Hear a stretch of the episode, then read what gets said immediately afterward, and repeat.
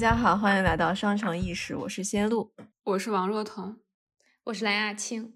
本期节目的嘉宾是我们的朋友王宁新，他是伦敦国王学院的博士候选人，研究兴趣是呃粉丝社群的权力结构。呃，下面我们请他给大家打个招呼吧。Hello，大家好，我是王宁新，我现在是啊。英国伦敦国王学院文化媒体与创意产业系的博士候选人，啊，我的博士课题是关于中国粉丝社群的性别权利与政治，所以目前刚刚写了一篇 paper，是关于粉丝社群的权力结构及其与呃外部各种呃。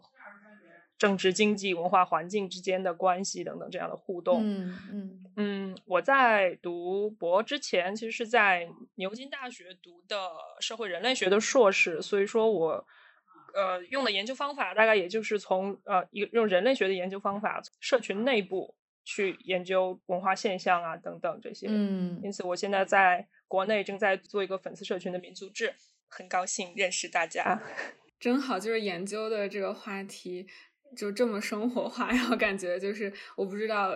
你能不能有一种就是爱好和工作并行的感觉。确实，读博的初衷是这样，但是后来其实发现挺痛苦的，就是因为一旦当你走上了这个学术研究的路的时候，你就要有一种比较批判的眼光去看你之前喜欢的东西，你的立场可能就和之前的那些。追星的时候，或者是做粉丝的时候，不那么一样。然后包括你自己，你也要不断的去反思自己这种这种粉丝实践那个立场，会是一个我觉得是介于粉丝和学者之间吧，就是也也不是一个完全的学者，不是一个完全作为一个旁观者或者局外人去观察这个现象，因为毕竟我的身份之一是是粉丝。借用詹金斯个概念，就是是一种 A A 卡粉，是一个学者粉丝。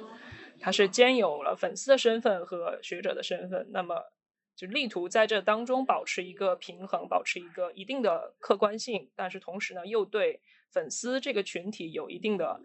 理解，有一定的关怀。我觉得说的其实特别符合我最近的心情和状态，最近就是。呃，用饭圈的这个呃行话说，应该叫初恋追星吧。初恋粉就是，呃，粉上一个呃创戏选秀的明星啊，具体是谁就不说了。但是，你这个描述方式感觉很饭圈了。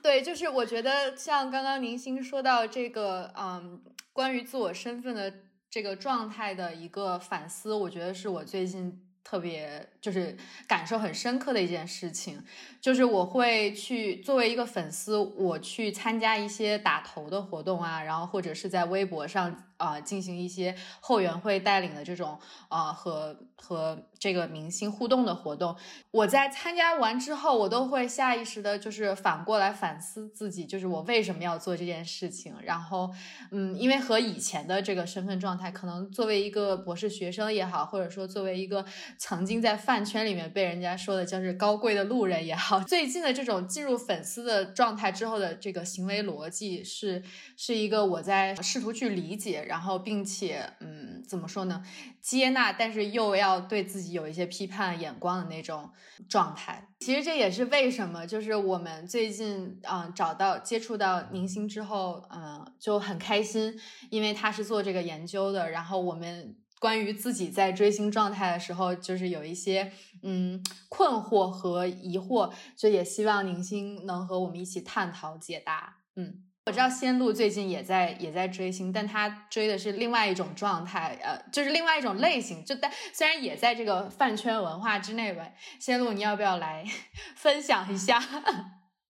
在大家面前自我剖析一下？我追的是剧，但是就是在追剧的过程当中，就我逐渐意识到，就作为一种文化消费现象，我想看的是什么，以及就当我看到我不想看的事情的时候，我为什么生气，或者是说。看的时候，就我的快乐来自于哪里？我觉得对于我来说，就是更多的是来自于和大家的讨论吧，就是观看别人讨论这件事情，是让我觉得快乐，但倒是不一定是来自于就是这个嗯产品本身，就又或许是说就是粉丝或者说粉丝的讨论是完成这个产品的情感价值的一个非常重要的部分。一般西方那边学者的话，他通常会把粉丝分成两类，一类是 media fan，一类是 celebrity fan。也就是那些 media fan 的话，通常就是比如说漫画或者是一些什么超超级英雄电影啊等等，就是这些文本的粉丝。他可能不是粉的某一个人，但是他就非常喜欢这一类的东西，所以这些人被称作 media fan。另外一类 celebrity fan，那就是传统那种名人粉丝嘛，就是粉一些偶像啊等等的。但是其实我试图在博士论文里面有一个理论，就是说我觉得在中国这边，其实 media fan 和 celebrity fan 是很难分开的，很难划分清楚的。因为从某种程度上来说吧，那些偶像或者是一些歌手等等或者流量吧。这么统称流量明星的话，他们其实本身也可以被理解成是一种 media，因为它是一种被塑造出来的，或者说被资本所制造出来的文化产品，包括他们的人设，他们经营的就是那些啊外在的一些吸引粉丝的一些东西，不一定是他们本身的个性或者本身他们想要展现的东西，从某种程度上就像是一种文化产品。我觉得偶像是比较明显的这种。他不可以谈恋爱啊，不可以什么当众抽烟啊，或者是不可以有什么这种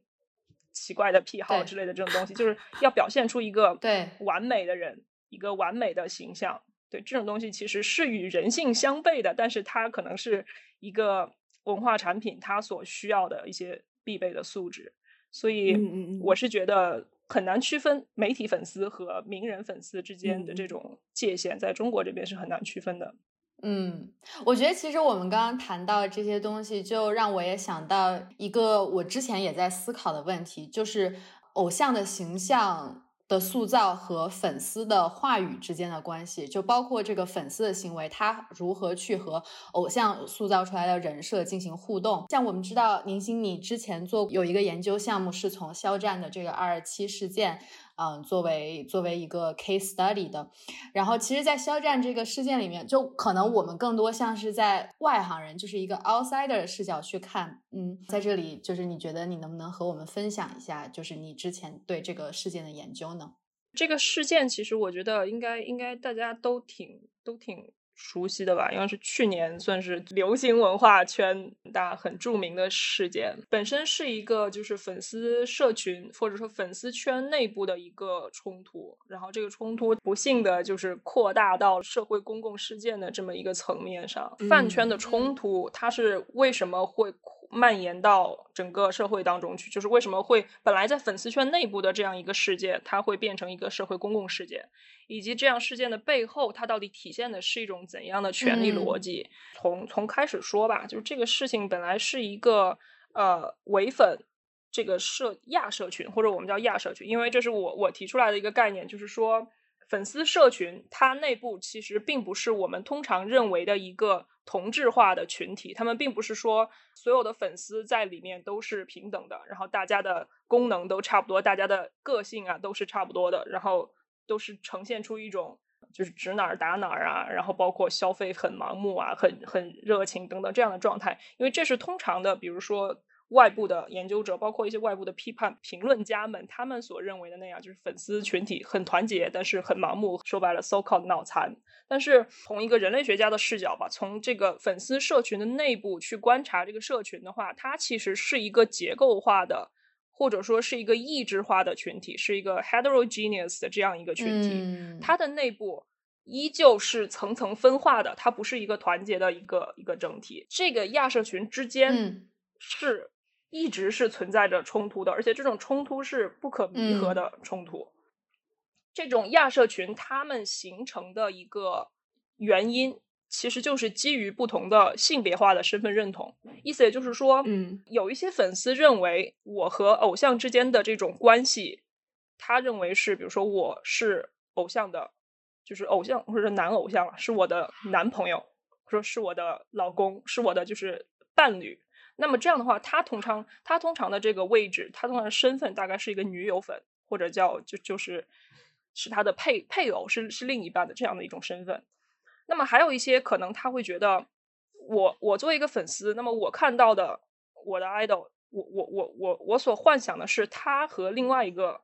男偶像之间的这种浪漫关系等等的，就是这种的话，他们通常的这种性别身份，就和之前那种女友粉的身份有一些不同，对，这对自嗯我的认、认知上有一些不同。嗯那么他们，我们通常把这些人称为 CP 粉，但是 CP 粉其实还可以继续往下分化，因为它有可能磕的那个攻受角色是不一样的，那么对它就是还是不同的，更更加细分的亚社群。对，所以因此，嗯，所形成的唯粉，也就是所谓的只只喜欢那一个人的那个粉丝，就是唯是唯一的唯唯粉和 CP 粉，CP 就是 couple coupling 就是配对，嗯 CP 粉之间的这样的亚社群，他们之间的冲突其实就在于他们对偶像的认知不同嘛，对自我的认知，就自我的性别化的身份认同也是不同的，因此他们之间会有冲突。这次这个事情其实源嗯，就是起源于在 CP 粉的这种亚社群当中，它有一个同人呃同人文吧，算是同人文的叫下坠，它的这个越界或者嗯。说是一个把这篇呃原本发布在 A O 三和这个 Lofter 上的这样一篇文章，它有一个链接给链接到了微博上，然后被一些 CP 粉的大粉转发，并且呃还有一些 CP 粉中的一些呃插画作者之类的给他画了插图等等的，就是说看起来是原本在同人圈子或者说在同人文的嗯平台上，就是 Lofter、A O 三等等这些平台上所传播的文章，他们越界到了微博上，但是这其实无可厚非。但是作为伪粉，他攻击或者说作为伪粉，他去举报这篇文章的一个理由，就是说这个东西它变成了一种微博引流，去到这个同人平台上去。呃，当时去举报的理由就是说，第一，这个文章当中它有一些女化的成分，就是说它是把当中的一个演员，或者是把当中的一个男性的角色给设置成了一个 transgender，或者是一个就是什么性别认知障碍的这么一个角色，而且他是一个性工作者。然后另外一个理由就是说，同人文里的另外一个角色是一个未成年，会觉得说这是一种去描写未未成年的色情啊等等这些的一种不好的所谓不好的文章。所以当时这个事件本身，它其实是一个饭圈内部的冲突，它是在伪粉和 CP 粉之间的一种、呃举报啊，一种这个或者说互相反黑的这样一种行为。嗯但是后来是因为对这篇文章的举报上升到了对整个同人平台的举报，嗯。就是说不单是去举报这篇文章，甚至还去网信办呐、等等一些这种这些平嗯。台上去反映这个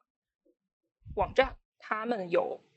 不良的内容等等的这些，最终造成的一个后果就是导致 A O 三被办，这样才会导致这样一个原本处在呃粉丝社群内部的这么一个冲突蔓延到了外部，就是因为他这个嗯这个嗯网站被办之后，它会牵扯到其他一些圈层粉丝的利益，就是说，他原本这个可能只是在我们所说的《陈情令》这个粉丝社群，因为可能他并不是肖嗯战本身的粉丝，因为他还有一些 CP 粉啊等等，包括一些其他的呃粉丝。然后这个是粉丝社群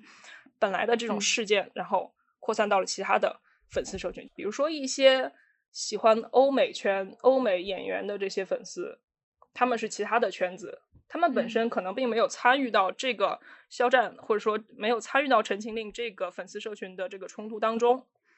但是他们由于这个 A O 三的事情，他们自身的利益受到了侵害，没办法以以前的渠道去怎么说创作和和阅读对这嗯些同人文作品，因为同人这个这个平台是一个非常非常大的，它的受众也是非常广的这么一个一种文化。这些人的利益受到了损害之后，他们肯定就要去追根溯源的去看这个事件为什么会这样，因此就把这个责任或者说把这种。我觉得其实也不是他的错了，但是你把这种责任去把这种嗯错误归咎到了就是某一个演员、某一个偶像的身上。这个事件原本是从唯粉和 CP 粉亚社群之间的冲突，成为了整个肖战的粉丝社群和所有外部的他们所谓的黑粉或者是非粉丝，就是他们自身认为他们不是肖战粉丝的那些人之间的冲突。对，这个就是相当于是一个冲突的扩大化。刚刚您先聊到呃粉丝，嗯，可以有不同的种类嘛，就是可以有女友粉啊、CP 粉啊、雷粉啊，然后他们也可能代表了对偶像有不同的期待。然后这个二二七这个事件，如果它是一种饭圈内部的冲突的话，可能也能够被理解为是一种争夺话语权的冲突，就是他们在讨论什么样的形象或者什么样的信息是需要展现的，什么样的信息或者形象是不能够展现的。那么在争夺的过程当中呢，也不是每一个粉丝都有同样的力量去能够达到他的诉求，所以在粉丝内部。是不是也有一些等级制度呢？就是不同的粉丝是不是也有不同的能量，以及他们怎么获得这些不同的能量呢？对的，对的，这个其实是我也是我研究的一部分吧。因为我在研究整个粉丝社群的权力结构的时候，就会关注到，其实呃，对于我刚才提到的每一个亚社群，或者是每一个可以无限细分的这样的亚社群当中，其实它的。权力结构是一个类似金字塔的这么一个结构，也就是处在顶端的，或者是地位越最高，呃，较高，或者是有较多话语权的那些，往往是可能是啊，偶像本人，或者是说偶像本人加上背后的他的公司啊，他背后的资本等等这些东西，他会成为就是话语权最高的那那个层级。在此之下的，其实就是有一类比较特殊的。粉丝粉粉圈通常称之为叫大粉，或者是叫粉头之类的，就是他们通常也在粉丝社群当中拥有一定的话语权。然后，呃，我就试图总结了一下这类大粉他们通常的怎么说自我赋权几种方式吧。这些大粉就是为什么他们能够成为大粉？有一类大粉，他是通过积累这种。所谓的粉丝经济资本，去成为大粉的，说白了就是他是需要在粉丝社群当中通过氪金，通过花钱，所谓的氪金来来建立自己就是较高的一个粉丝身份。当然，这种行为它本身的背后其实是有一定的这个展演的功能在，就是 performance 的这种功能在的。因为，嗯，花钱并不是他最根本的一个目的。最核心或者最重要的一个流程，就是他在花钱之后，他是需要晒单的，他需要把他花钱的记录、那些证据展示给粉丝圈内部的其他的成员去看，嗯，相当于是一种 performance 的这样一种一个过程。然后他曾在这样的一种过程中展示了自己的忠诚，展示了自己的这种忠诚度，然后展示了自己他对于嗯偶像的这种贡献，就是是被粉丝所重视的。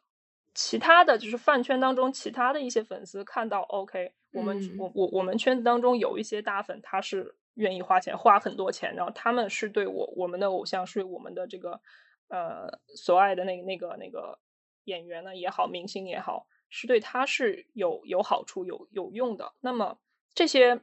氪金的大佬往往就能够吸引到一批自己的粉丝，也就是说，他们在这样的过程中其实是完成了一个。自我偶像化的过程，所谓的 self idolization 的这么一个过程，也就是他们在这样的过程当中，在这样自我赋权的一个过程当中，不但成为了一个大粉，同时他也从一定程度上成为了一个偶像，也就是说，他吸引到了一一批他自己的粉丝，他的拥趸，然后这些人他可能一方面去维护、遵从偶像的那些意志，去去维护偶像的利益，但是同时他们也会。维护这个大粉本身他的一些言论、他的一些意见等等的，还有一类就是通过啊积累粉丝的文化资本。这些文化资本的话，我觉得是分成两类，一类是在他他通过挪用了在主流社会当中的一些价值评判，把它挪用到粉丝社群内部，以此来证明自己具有较多的文化资本。这样的一个例子就是，有一些粉丝他是通过晒自己的学历。或者晒自己的分数啊，等等这些手段来，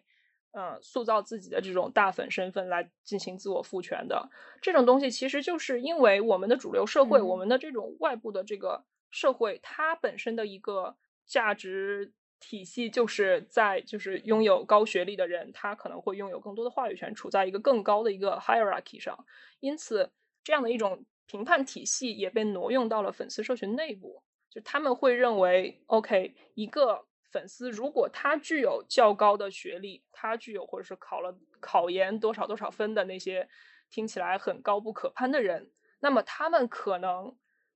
会拥有较高的文化品味，他们在对文化产品或者对偶像做选择上是有一定的这个挑选，是有一定的讲究的。因此，如果这些人都是我们家 idol 的这些粉丝，那么是不是也意味着我们家 idol 确实是一个，比如很高质量的 idol，是一个很高质量的、值得去喜欢的这一个偶像等等？就是其他的粉丝他会有这样的一种认识，所以说会对他们粉丝社群当中的一些具有高学历的人才呀等等的，会对他们也会建立一种。大粉的这种身份，然后他会吸引到一些不同的粉丝，然后这些人往往也会，比如经常会写一些小作文呐，写一些这种很长的微博等等的，去发表一些见解等等。这种东西其实它就是把，这其实也是一种文化资本了，因为它是一种 opinion leader，它是一种这个意见意见领袖，对他就是输输输出观点的话，也是可以成为自我赋权、成为大粉的一种方式。呃，这是其实是一种手段，然后另外一个就是我们刚才提到的那些同人文的作者，包括那些画插画的作者等等，就是他们是有专业技能的，就这些东西也是成为粉丝文化资本积累的一个手段，就是他们通过这些专业技能，在粉丝圈中吸引到了一批自自己的粉丝，然后成为了大粉。第三个就是积累粉丝社会资本，粉丝社会资本的话，具体来说就是有一些。业内工作者有一些媒体行业啊，或者是娱乐行业的业内工作者，他们通常可能会对呃他们的偶像，或者是会对这个行业内部有一些就是那那些放放瓜的那些人，就他们可能会有一些独家的消息、独家的小道消息之类的。呃，这些人通常也会就是因为这是一种。社会资本，因为它属于一种就是 connection，是一种关系，一种人脉嘛，就是他有这些东西，他有这种独家的来源、独家的消息等等的，因此也会成为圈内的大粉。基本上就是大粉通过这种自我偶像化的方式进行自我赋权，那么他们拥有较多粉丝的同时，其实他们也能够拥有较多的话语权，拥有较多的这个或者说一些领导的权利在，就是他们能够在一些呃。粉丝的这种集体行动当中，去处在一个领导的地位。嗯，我其实就是还想补充一点的，就是他的这种大粉的地位其实是流动的，或者说他一直是一种不稳固的状态。因为粉丝社群它就是这种这种金字塔的结构，并不是一个稳定的金字塔，它是一个摇摇欲坠的。因为每一个大粉，他时刻都处在。暴露在这些粉丝的这种监视之下，就是比关注更严重一些，处在他的监视之下，因此他的每一次行动都都必须要符合粉丝的要求。也就是说，他的这个大粉的地位其实是时刻就是岌岌可危的。比如说，他的偶像如果代言了某一个产品，这个大粉没有晒单，那么他可能就会被一些粉丝去去辱骂，或者说被一些粉丝去质疑你为什么这次你没有给哥哥花钱。就说你你是不是不喜欢他了，或者是说你是不是想爬墙？你是不是吸引到了我们这些呃作为大粉吸引到这些粉丝红利之后，你拿到了这些流量，你你去比如说做广告，或者说去喜欢其他的偶像等等的，他会时刻受到质疑，所以他们其实也是不自由的一种状态，包括他们在这个账号上所表现出来的人格、表现出来的个性，也是经过。谨慎计算，就是他可能有一些东西他是可以展示出来的，去塑造他自己的这个大粉的形象，但是有一些东西他是不愿意说，或者是藏在他的小号里啊之类的这种东西。嗯，其实我有一个问题，就是关于我们刚刚讨论的是，嗯，大粉能够什通过什么样的方式进行自我赋权，然后就是。想知道，就是在粉丝对于粉丝社群内部来说，这个赋权的目的是什么？就是我们为什么要得到这部分权利？我之前看到，嗯，你发给我们的一些参考资料补充阅读里面，有一个观点是说，赋权的终点是获得解释权，就是这个解释的对象包括，呃，偶像身份、偶像与粉丝关系，还有粉丝与粉丝关系。当然我不知道我理解的对不对啊？但是就是从我最近的观察来说，就是那些关注。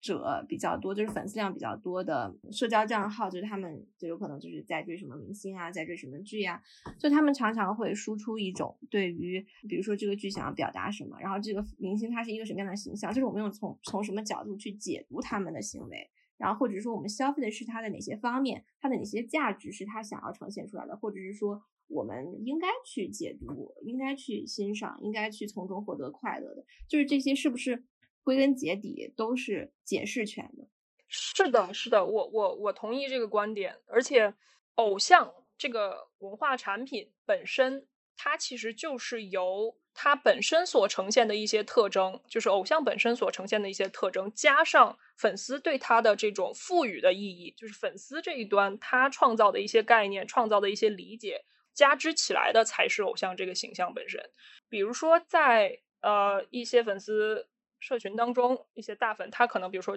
偶像，今天我在呃 Instagram 上发了一个照片，嗯，可能什么都没说，然后只是一个风景图啊之类的，或者是只是一个很很很正常的自拍，但是他可能就是有一些大粉可能会从中能够解读出一些其他的含义，比如呃哥哥今天可能是发这个东西，就是看到了我们粉丝圈内部不是因为。撕逼啊，因为冲突，然后不是那么开心，所以发这个东西来鼓励我们呐之类的。所以其实我们的这些努力都能够被偶像看到之类，就是他们会有这样的一些发散性的解读等等的。然后这些东西就成为了，比如说粉丝认为他们的偶像是善解人意的，他们的偶像是和他们联系很紧密的等等。就是这些理解、这些概念又重新的贴到了偶像身上，就是成为了一种标签，贴到贴在了偶像身上。对，然后这些东西就反过来也成为了偶像形象的一部分。所以其实，嗯，为什么说他的这种赋权、自我赋权的这种终点就是获得解释权？其实就是因为这些大粉他讲的话能够被更多的粉丝看到，因此他的这些理解，他对于粉丝、对于偶像的解读，或者对于偶像与粉丝关系的解读，就会能够被更多的粉丝所接纳。他也就成为了共同去创造偶像身份的这样一群人。所以，为什么说，呃，很多粉丝学者会认为，粉丝这种受众，它本身并不是一个传统意义上的观众的形象，因为它是一个更 active 或者是更更有主主观能动性的这么一群观众，因为它本身并不只是消费这个文化产品，它还从始至终都参与了文化产品的生产，参与了这种文化意义的制造中。有一些学者，包括国国内的一些粉丝研究的学者，他们通常会把粉丝看作是一个 prosumer，就是产销者。他是把生产者和消费者的身份结合在一起的，我也是这么认为。就是粉丝他他作为一种积极的受众，或者作为一种主观能动性更强、拥有更强 agency 的这么一些消费者，包括他创造同人文呐，他创造这些其他的一些粉丝二次创作的产品等等，就是能够从中看到他们这种丰富的想象力，看到他们蓬勃的这种创造力等等，这些东西都是可以被转化成生产力的。确实，我之前就好像是很早之前，我也是听过一期。呃，播客节目，然后里面就是谈到对一个粉丝的采访，然后就是说，呃，作为粉丝，他要去给这个他的偶像应援嘛，然后因为当时他所支持的这个具体偶像不是那种就是很多流量，是一个就是仍然需要再培养的这样一个偶像，然后呢，嗯，他就说他去这个现场，像是商业活动现场应援，然后他是带着任务的，就是他呃会就是会有这个商家可能。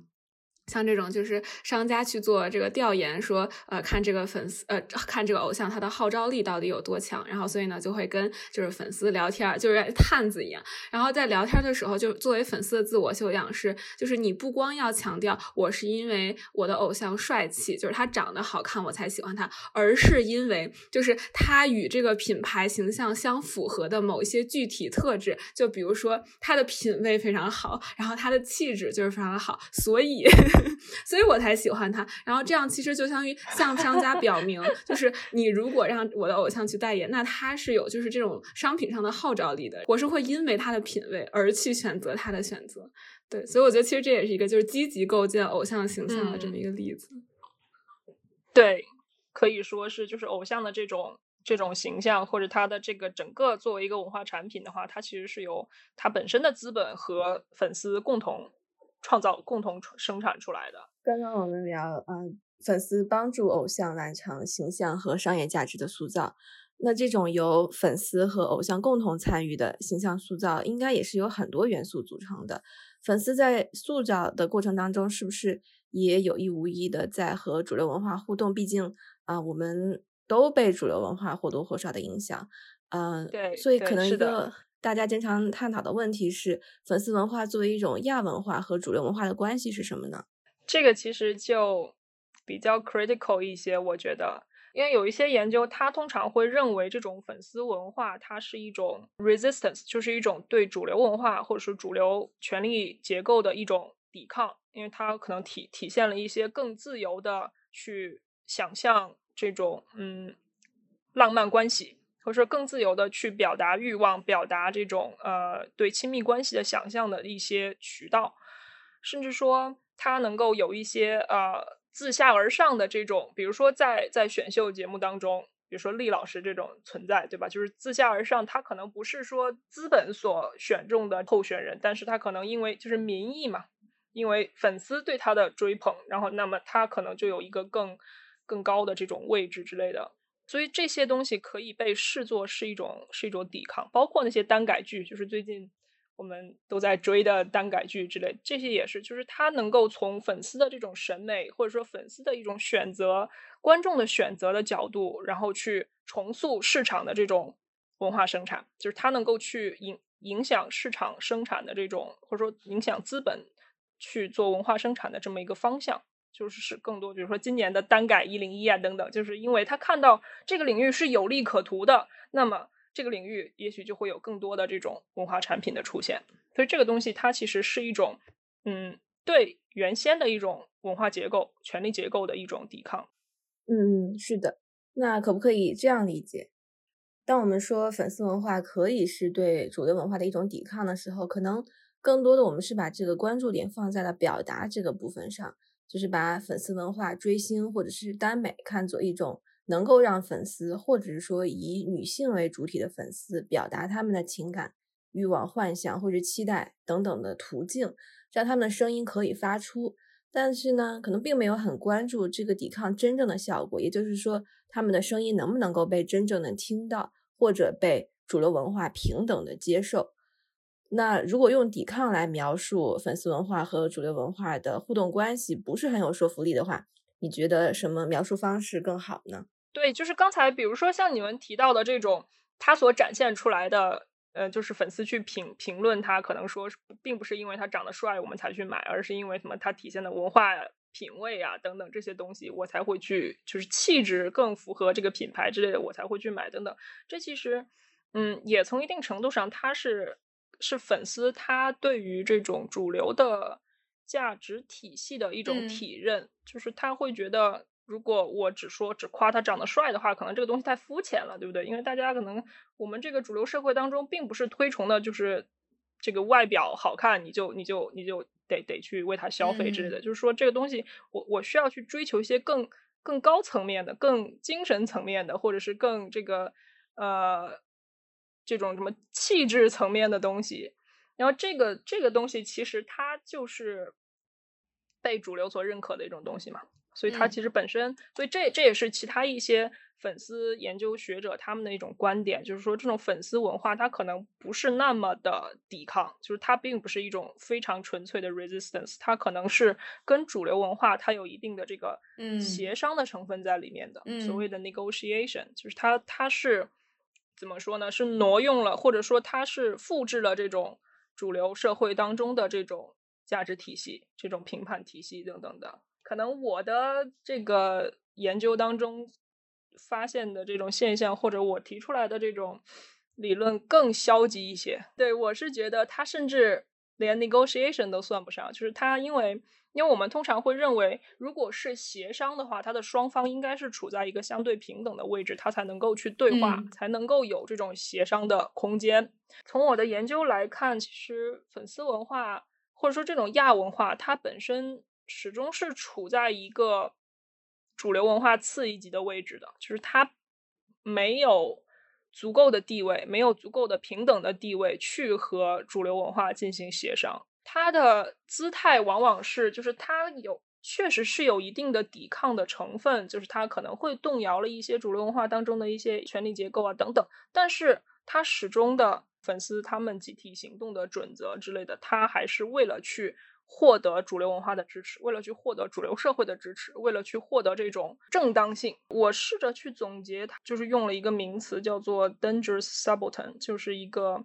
嗯危险的附庸，或者是一种危险的一个一个下沉的这么一种姿态。就是它始终是处在一个主流文化次一级的位置，它有可能从一定程度上对主流文化形成一定的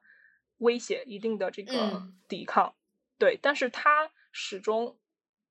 表现出来的姿态是一种顺从的，甚至说是一种比较谄媚的姿态。这种其实体现在一些例子上比较明显，就是说，如果一些偶像他在呃宣传公益，或者是他有一些，比如嗯上上这个主流媒体上上 CCTV 啊，甚至说上春晚啊等等这样的一些工作的时候。那么这些东西往往会被粉丝视作是一种很值得宣传、很值得光荣的事情，就是他们会觉得他们自己的偶像或者他们自己喜欢的这个明星受到了主流社会、受到了这个主流媒体的认可，他们会觉得这个东西它是值得被炫耀的，因此会经常呃转发成千上万这样的次数去去宣传这个东西，甚至说是呃在一些呃包括做公益嘛，包括这个粉丝他呃。他会以这个偶像的名义去做公益，就是拿到那些集资，或者是拿到一些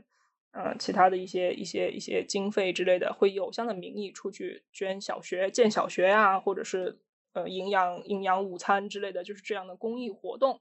然后以偶像的名义去做，然后这种行为往往会被新闻报道之后，也会去成为粉丝去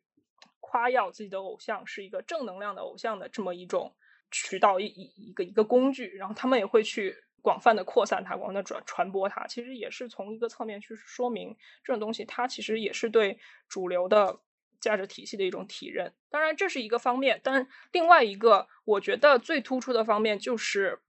我们刚才提到的这个二二七事件，它的嗯核心，它的矛盾的核心，其实就是对这种主流的异性恋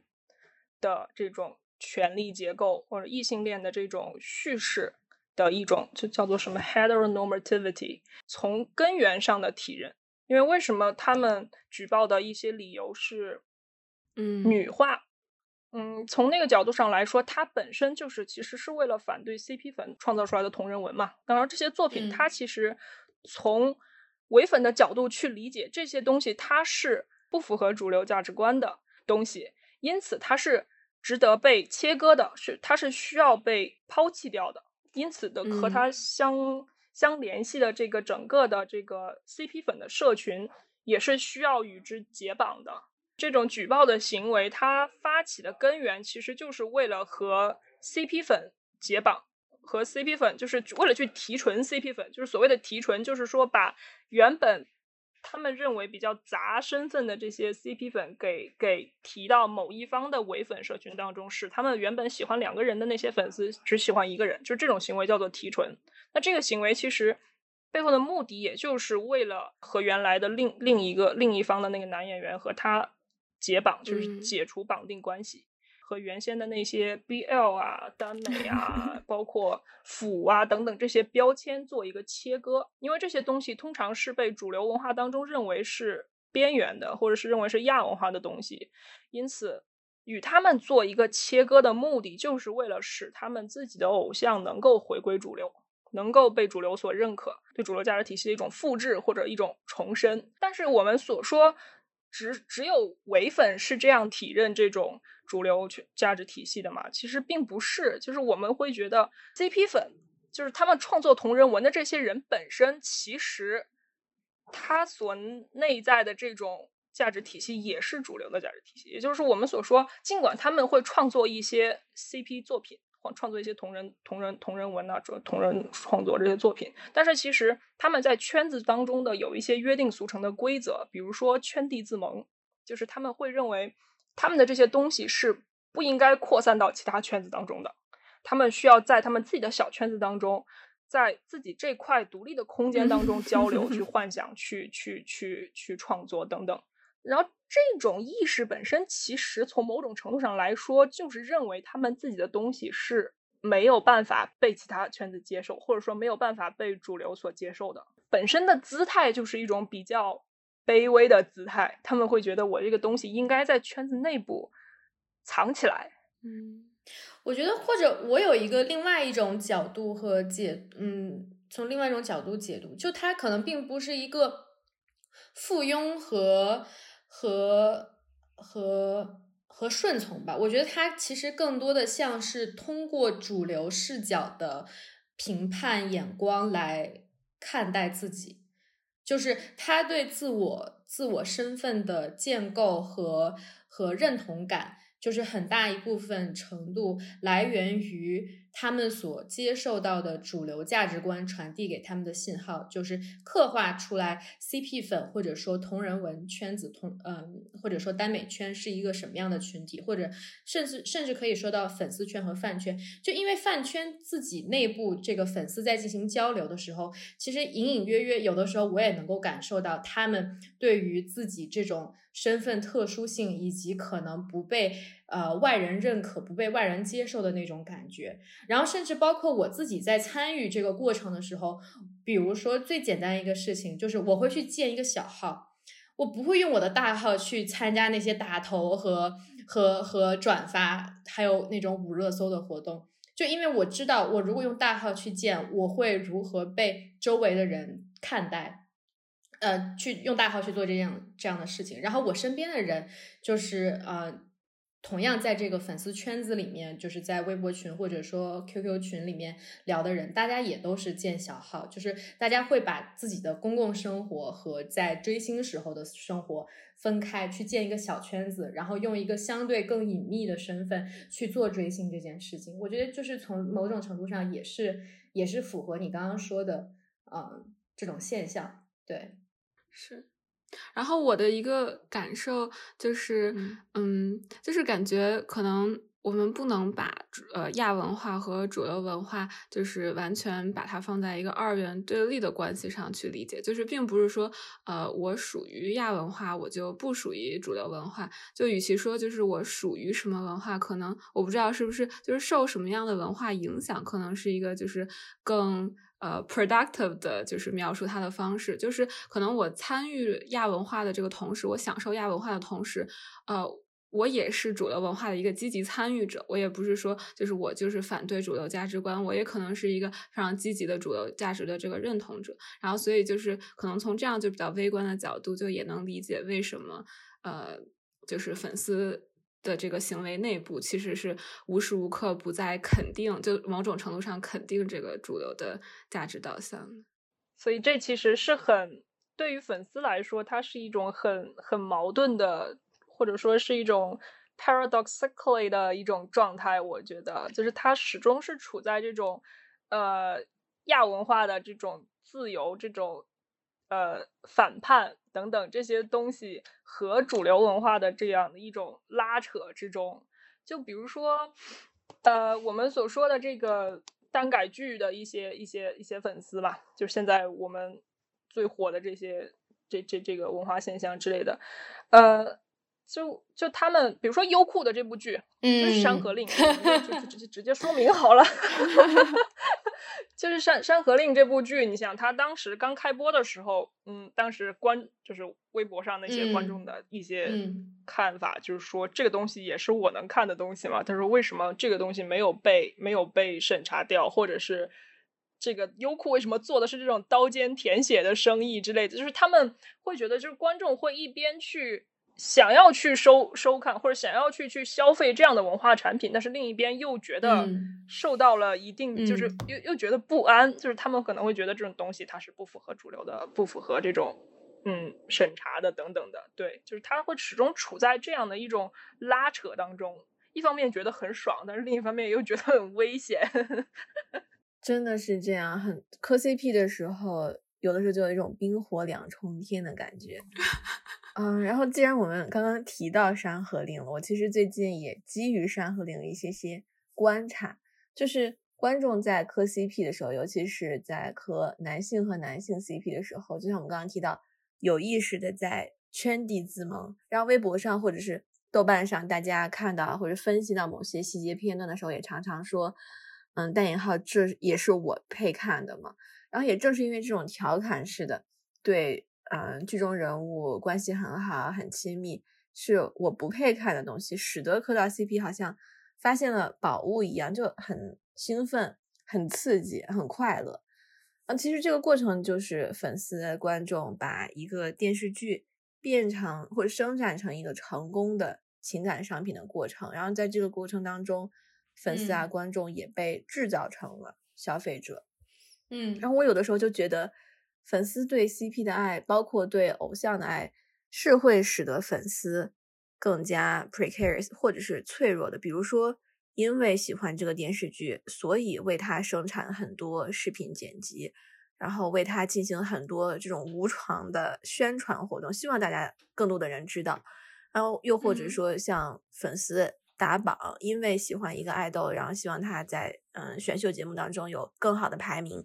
就会反复的像劳工一样进行数据劳动，在微博，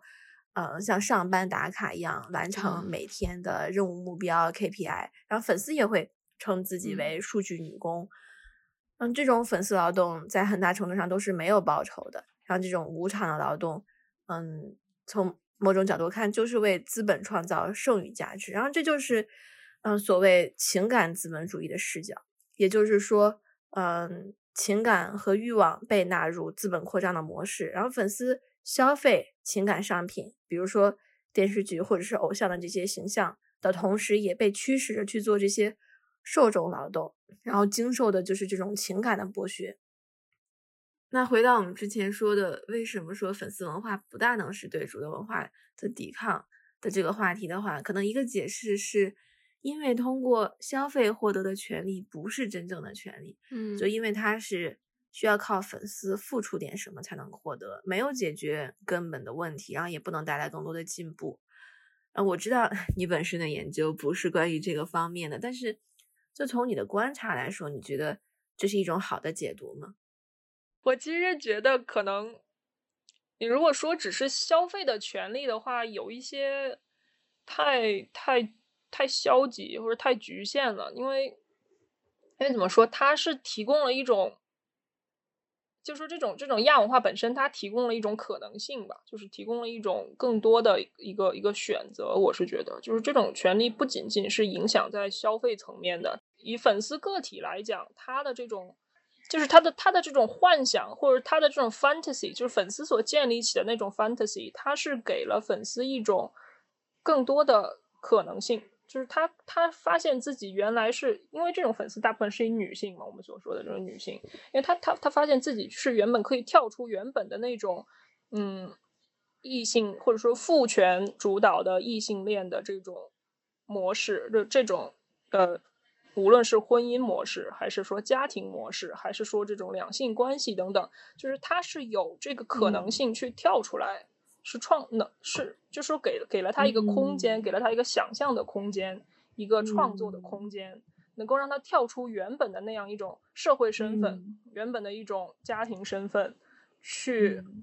幻想，或者说去创造一个新的这种这种空间，去幻想他所理想化的这种身份，就是理想化的两性关系、理想化的家庭关系等等的，或者说甚至说是一个理想化的社会。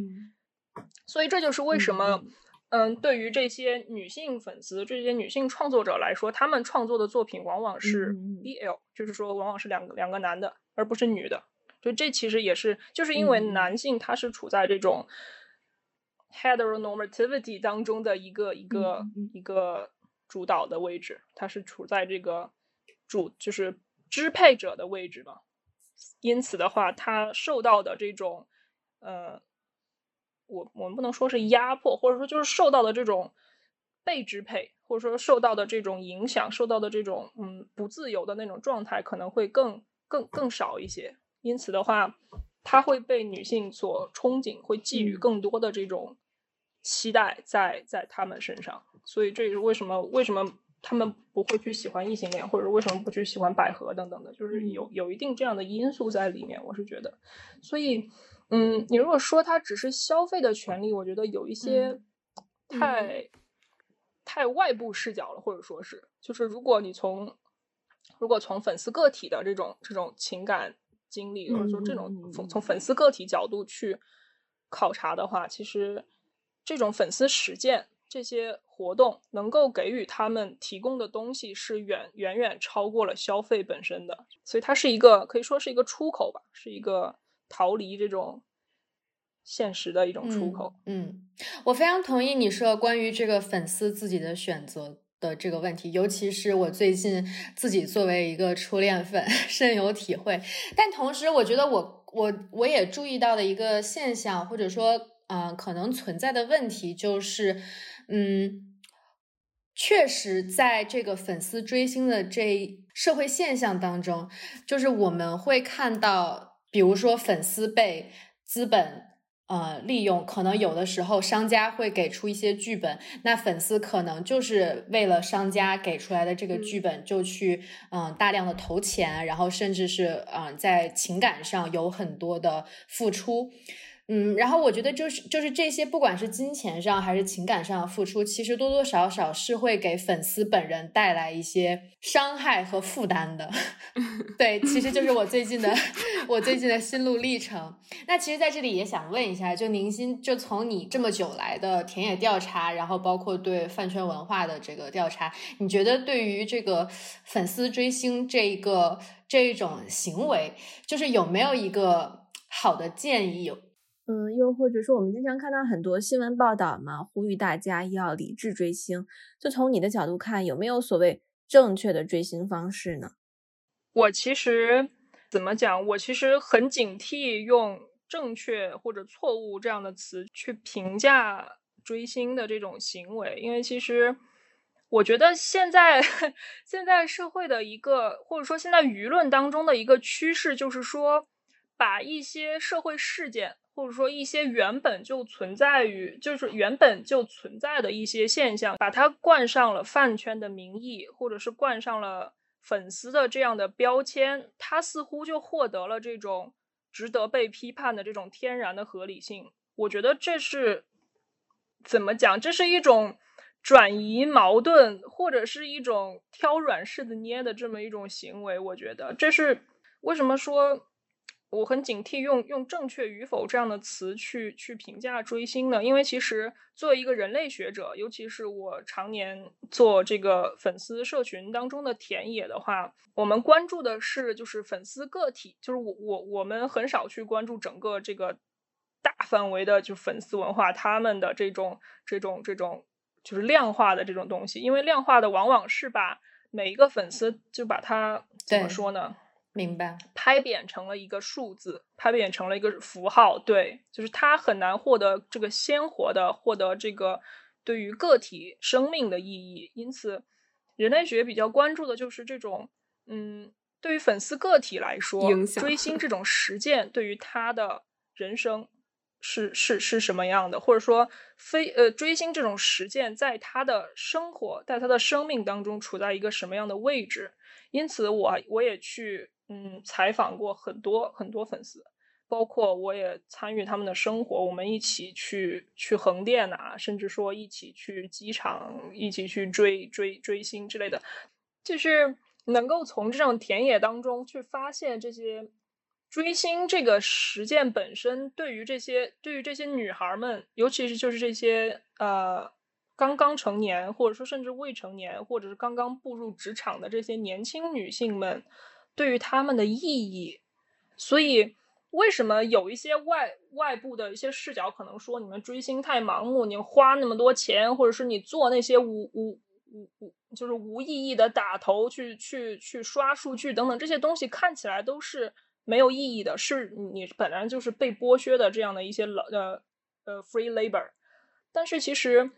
嗯从。粉丝个体的角度来说，这些东西都是有意义的，就是对他们来说都是有意义的。包括我采访到一些姑娘，她们可能就是原生家庭环境没有那么好，就是可能会让他们平时就是情绪比较低落、比较比较抑郁，或者是他们曾经受过一些来自异性的伤害等等，就是这些经历往往使他们需要去寻找一个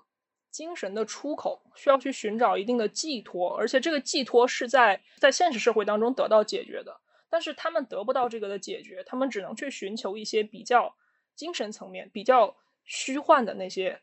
出路去去拯救他们的这种这种，呃，他们的生活，他们的人生。因此，你可能看起来就是可能在外部人看起来这种东西很幼稚，或者说他们这种东西为什么这么盲目，这么去喜欢？但是对于他们来说，可能就是能够坚持下来，或者说能够以一个正常人的状态坚持下来的这么一个意义所在。嗯，包括那个贾进东的那个事件，你们知道吗？就是在在抖音上。在抖音上，就是有一些呃，有一些账号，他是他是假假扮成靳东的形象，然后去骗取一些 女性观众点赞呐，或者跟他们说我是你靳东弟弟怎么样，然后叫他一声姐姐之类的。就是这种东西，为什么会觉会让别人觉得很傻、很很很盲目？但是其实背后都是有一些他寄托了他的一些一些一些情感在里面。就是追星这个是这个行为也是这样的，他是。从始至终，从每一个环节上，其实都是寄托了这个女性粉丝，对寄托了这些女孩们、这些姑娘们他们的爱的。往往可能是由于一些或者这样那样的原因，需要去解决的一些社会问题没有得到解决，所以我觉得这是其实从某种程度上来说，是是女性的一种自救吧，一种自我疏解的一个一个出口。我觉得作作为一个学者，其实就是要去关注的是为什么这种东西能够成为一个情感寄托？为什么这东西它被消费者所需要、被观众所需要、被粉丝所需要？对这个背后，其实是跟这种社会环境、跟这种我们的意识形态、跟等等这些，包括我们长久以来的文化背景、教育背景等等，这些都是分不开的。对，那我觉得就是听完宁心讲，其实一个就是非常呃明显，对我来说就是非常强烈的 take away，就是说，呃，就是从外部看，可能就是我们的一般媒体上可能会把粉丝就是就是形描述成一个无脑的群体，或者就是狂热群体，其实忽略了很多它内部的逻辑。然后，其实宁心做的一件事情很有意义的，就是嗯。他试图在说明的，就是粉丝的内部逻辑其实是非常自洽的，然后这些其实都是就是经过思考，然后并且有它存在的合理性的。嗯嗯，在自洽之外，可能另一个层面上也是帮助我们意识到，对女性参与的文化消费行为，比如说追星、磕 CP、看韩剧，还有刚刚提到的贾进东事件这样的文化消费行为。的污名化和打压也是一种特殊的社会文化的产物。就比如在贾进东事件所体现的社会文化中，中老年女性常常是家庭内部劳动的付出者，就是他们把丈夫啊、儿女啊、孙辈放在自己的前面，习惯于让渡和牺牲，但是又常常得不到足够的情感关怀，从而转向虚拟世界，希望在一些假象，甚至是。像贾进东这样的骗子那里获得情感支持，然后对于年轻女性来说，这些对象常常是偶像啊、CP、韩剧。其实这些文化消费的背后，我们真正渴望的是理解、支持、关怀和爱。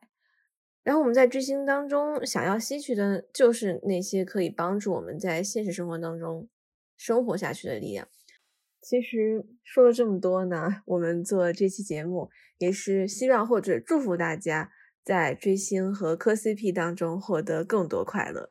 是的，是的。然后我知道这个这个播客听众还蛮多的，然后也很希望能够有更多的更多的同学愿意和我交流关于对关于你的追星的体验，你的呃读耽美作品的体验等等这些，其实我都。我都很很感兴趣，对我的微博叫剩下几口莲，欢迎大家和我聊天。完美 完美广告，那这期节目就到这里，我们下期再见，拜拜，拜拜。